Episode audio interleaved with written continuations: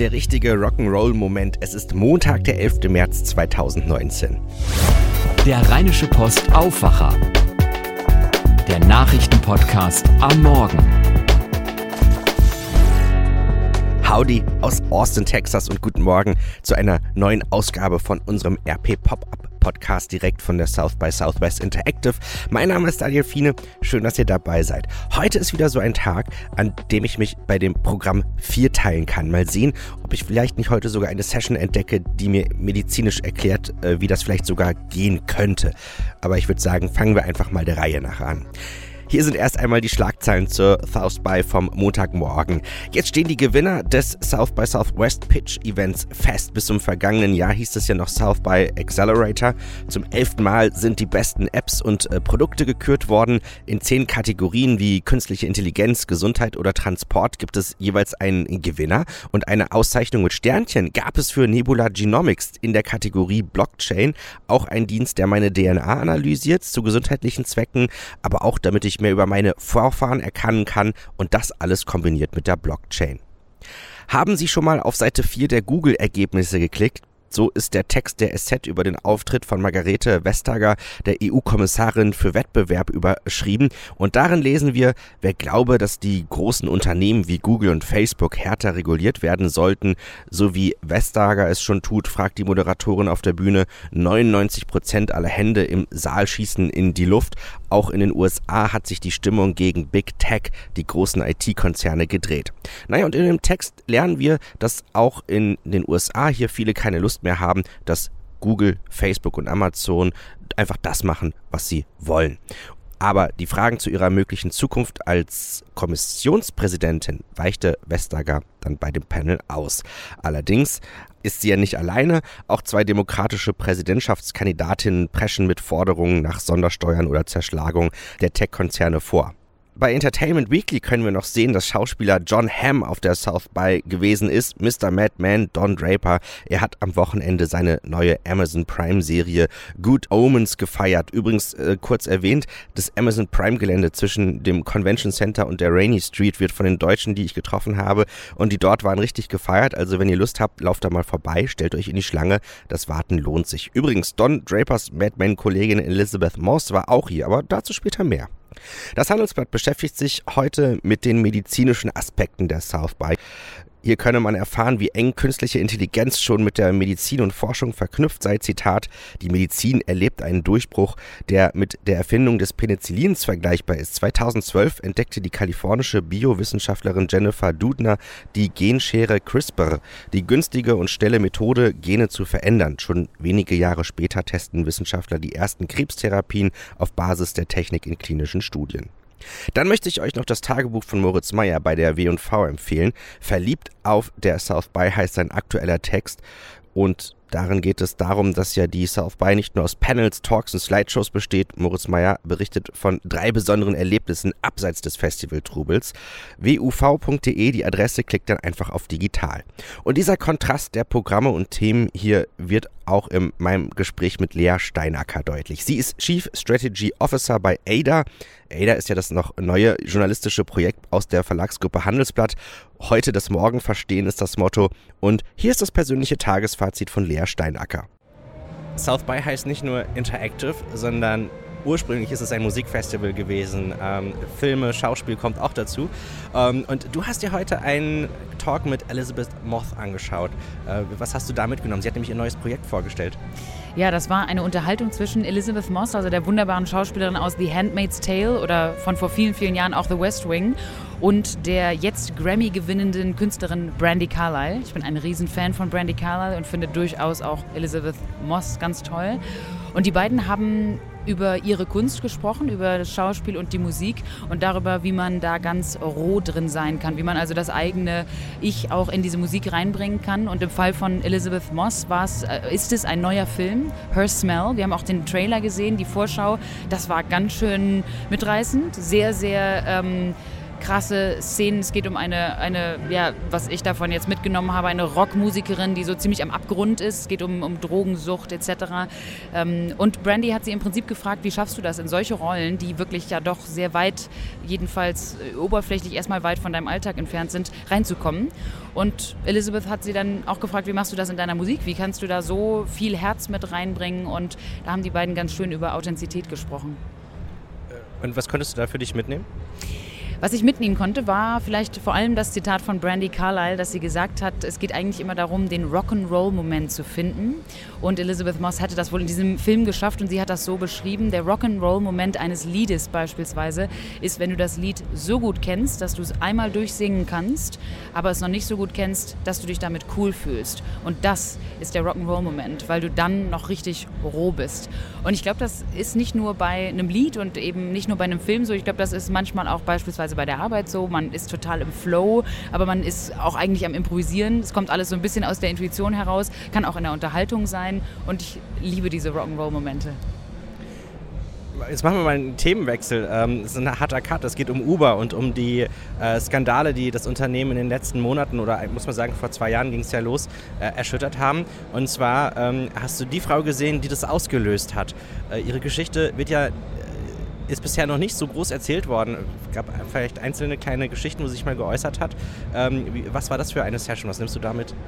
Das war Susan Fowler, die damals Software-Ingenieurin bei Uber war und die nach circa einem Jahr bei der Firma gemerkt hat, wie krass die Kultur der sexuellen Belästigung und auch anderer Formen der Diskriminierung bei Uber tatsächlich waren und vor allem, wie die Reaktion der, des Unternehmens war, als sie das an die HR herangetragen hat, an die Personalführung und die dann irgendwann sich entschlossen hat, A zu gehen, weil das wirklich, äh, weil die, die Vorfälle sich so anhäuften und die Reaktionen eben so derart unangemessen waren, dass sie dort nicht mehr arbeiten wollte. Sie ist gegangen und sie hat dann einen Blogpost damals veröffentlicht, der Anfang 2017 äh, dann ziemlich viral gegangen ist und äh, um die Welt gegangen ist und tatsächlich bei Uber natürlich einen, einen Wechsel in der Führung ausgelöst hat letztendlich und überhaupt einen Anstoß für einen absoluten Kulturwandel war. Und die Susan Fowler hat seitdem sehr wenig darüber gesprochen. Es gab, es gab wenig oder es gibt wenige Interviews mit ihr darüber. Vor allem hat sie sehr wenige äh, Reden selber darüber gehalten. Und heute hat sie das aber getan bei der South by. War sichtlich sehr, sehr aufgeregt. Hat auch selber von sich gesagt, sie ist wahnsinnig schüchtern. Sie hat ziemlich viel Angst vor der Bühne. Deshalb muss ich ganz ehrlich sagen, das bewegt einen dann gleich, wenn man dann vor 2000 Menschen so jemanden erlebt, der sich traut, das nochmal alles zu erzählen. Die hat eine Dreiviertelstunde lang darüber geredet, was sie damals bewegt hat, wie es dazu gekommen ist, wie lange sie auch mit sich gerungen hat und äh, was sie seitdem gemacht hat. Sie arbeitet jetzt für die New York Times und hilft anderen Menschen dabei als Opinion Editor, also sprich, äh, die hilft in der, in der Meinungssektion der New York Times anderen Menschen dabei, auch ihre Geschichte zu erzählen. Und ich muss ganz ehrlich sagen, das hat mich sehr inspiriert weil ich glaube, das ist eine sehr schwierige Situation, in der die war und äh, und wie sie das auch verarbeitet hat und was sie jetzt so darüber zu erzählen hat und auch was sie, was für Lösungen sie daraus gezogen hat, was das Thema Diskriminierung und sexuelle Belästigung angeht, das war schon alles sehr, sehr, sehr spannend. Die hat auch ein Buch darüber geschrieben, also ich bin sehr gespannt. Das zweite Tagesfazit kommt von Miriam Meckel. Sie ist die Gründungsherausgeberin von ADA und auch mit ihr habe ich gestern Abend gesprochen letzten Tagen ist mir aufgefallen, dass sehr viel über Trust hier gesprochen wurde auf der South by. Ähm, vielleicht auch sogar häufiger als in den vergangenen Jahren. Und ich finde, vom Thema Trust sind wir auch schnell beim Thema Menschlichkeit. Und das ist ja auch ein Thema, wenn man das nochmal in Kontext zum, äh, zum Spannungsfeld Mensch-Maschine setzt, ähm, worüber man sich auch sehr viele Gedanken machen kann. Und äh, was hast du zu dem Thema mitgenommen? Oh, tatsächlich eine ganze Menge hier. Und ähm, ich finde das auch schön, dass die South by dieses Thema so ein bisschen in den Mittelpunkt stellt. Wo bleiben eigentlich die menschlichen Faktoren? Ähm, mich hat sehr beeindruckt die Eröffnungsrede von Brené Brown, Professorin an der University äh, of Texas in, in Houston die ähm, bekannt geworden ist äh, durch ihre Forschung über Scham, Verletzlichkeit und mal einen TED-Talk gehalten hat, der mit neun und fast 39 Millionen Zuschauerinnen und Zuschauern äh, der zweitmeistgesehene TED-Talk aller Zeiten ist. Also die hat irgendwie einen Nerv getroffen und ich glaube, das liegt eben an der Zeit, in der wir leben. Und hier hat sie darüber gesprochen, ähm, dass äh, ein Unfollow ihr mal das Herz gebrochen hat. Und als sie damit angefangen hat, dachte ich, hä, wie jetzt? Moment. Ne? Nur weil jemand bei Twitter mir nicht mehr folgt, äh, ist jetzt irgendwie mein Herz gebrochen. Das kann ja wohl nicht sein. Und dann hat sie eine wunderbare ähm, äh, Argumentation entwickelt, dass äh, sie sozusagen, sozusagen sich selbst entfolgt ist irgendwann, sich selbst entfolgt hat. Und das hat sie getan, indem sie nicht mehr zu sich gestanden hat. Und dann hat sie sehr lange darüber geredet, dass man eben tatsächlich ähm, in der Zeit, in der wir leben, ähm, ein bisschen näher an die Dinge ranrücken muss und sich wirklich genau angucken muss, worum geht es eigentlich und wie kann ich mit meinem ähm, Leben, mit meiner Überzeugung, mit meiner Haltung eigentlich noch authentisch bleiben. Das war in, in der ganzen Diskussion, die wir hier um Mensch-Maschine haben, auch in der politischen Situation, die wir haben, war das eine gute Botschaft am Anfang. Und ich habe für mich mitgenommen einen der, ähm, Empfehlung, eine der Empfehlungen, die sie gegeben hat. Ähm, People are, äh, are hard to hate, uh, close up, move in. Also du musst dich an die Leute ranwagen, an die Menschen ranwagen, weil wenn du wirklich nah an ihnen bist, merkst du, es gibt eigentlich was Gutes und es ist schwer, sie zu hassen.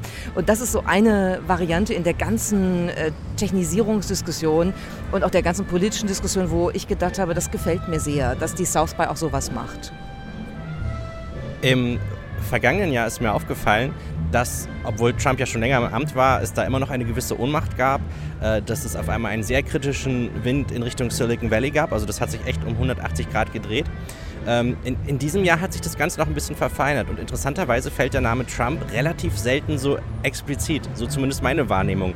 Ähm, so diese differenzierte Auseinandersetzung äh, mit dem Digitalwandel, wie nimmst du den in diesem Jahr wahr? Ich nehme schon wahr, dass der Name Trump zwar nicht fällt, aber dass er schon so als Phantom mitschwingt. Äh, ich glaube, ich habe noch keine South by erlebt, die so politisch war wie diese.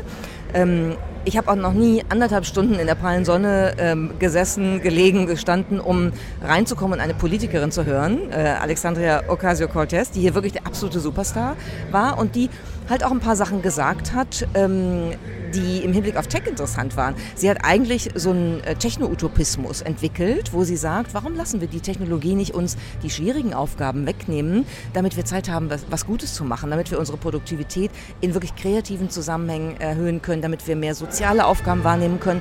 Das fand ich schon sehr spannend. Das ist also ein Thema, was bei uns zum Beispiel ja ganz selten aufgegriffen wird, gar nicht aufgegriffen wird und das schwingt hier schon an allen Ecken und Enden mit. Man verlangt von, von Tech, dass dass die Unternehmen sich um das soziale Wohl kümmern. Das beginnt und das kann man auf dieser South by sehr genau merken. Ich habe es ja schon erwähnt, heute gibt es nochmal ein volles Programm und da würde ich sagen, legen wir mal direkt los mit der Tagesvorschau. Für mich das Highlight, die Instagram-Gründer kommen. Sie treten das erste Mal in der Form auf, seitdem sie Facebook verlassen haben. Was war genau der Anlass? Wie sehen Sie Instagram heute und was kommt als nächstes? Kevin Systrom und Mike Krieger treten auf und werden sich diesen Fragen stellen um 14 Uhr im Ballroom D im Austin Convention Center. Wenn ihr Fans von Chef's Table seid, dann kommt ihr heute voll und ganz auf eure Kosten. Dominique Krenn vom Atelier Krenn aus San Francisco gilt als die beste Köchin nicht nur der USA, sondern hat diesen Titel auch schon weltweit gewonnen. Sie wird um 15.30 Uhr bei einem Panel mitdiskutieren, das heißt Localizing Food to Restore Human Health. Und zwar das Ganze im Fairmont Hotel im Raum Manchester CD um 15.30 Uhr. Und schon jetzt gleich um 9.30 Uhr kommt Christina Tosi von der Milk Bar New York und ihre Geschichte wurde ja in der Patisserie-Staffel bei Chef's Table erzählt. Persönlich könnt ihr sie sehen im JW Marriott ab 9.30 Uhr im Salon AB. Der Medienpodcast Recode Media mit Peter Kafka hat viele Fans und nimmt heute eine Episode mit Publikum auf. Gäste kommen und das Ganze findet heute statt um 15.30 Uhr im JW Marriott im Brazos Room. Und wenn ihr euch bei den ganzen Sessions nicht entscheiden könnt, zwischen 11 und 14 Uhr gibt es im German House ein Networking-Event vom Next Media Accelerator aus Hamburg. Medien-Tech-Startups aus ganz Europa wollen sich mit Interessierten vernetzen. Next Media Accelerator Media Match heute ab 11 Uhr im German House auf der 6th Street. Und wenn ihr noch Tipps für morgen, für den Dienstag habt, was ja dann auch schon für viele so der letzte Tag ist, äh, mailt's mir gerne an daniel.fine.rheinische-post.de daniel.fine.rheinische-post.de. Und ich möchte mich auch nochmal ganz herzlich für eure äh, ganzen ähm, Facebook-Postings, Tweets und auch sogar Direktnachrichten bedanken. Das hat mich sehr gefreut, ähm, dass es euch anscheinend gefällt, dieses kleine Pop-Up-Podcast-Projekt. Und ähm, das ist natürlich eine schöne Sache, dass ihr das auch so dann auch noch irgendwie anderen weitererzählt, damit die auch noch auf diesen Podcast aufmerksam werden, um hier ein bisschen die South by zu begleiten. Also herzlichen Dank dafür, hat mich sehr gefreut. Und eine Sache steht natürlich jetzt noch aus, der obligatorische Blick aufs Wetter. Heute gibt es ein bisschen Sonne, ganz viele Wolken, aber es bleibt eher trocken bei 20 Grad, also vermutlich nicht so schwül wie gestern. So kann man das Wetter, glaube ich, ganz gut heute zusammenfassen für den Start in die neue Woche. Ich wünsche euch einen tollen South by Tag, macht was draus und wenn ihr mögt, morgen früh gibt es die nächste Ausgabe. Mehr bei uns im Netz www.rp-online.de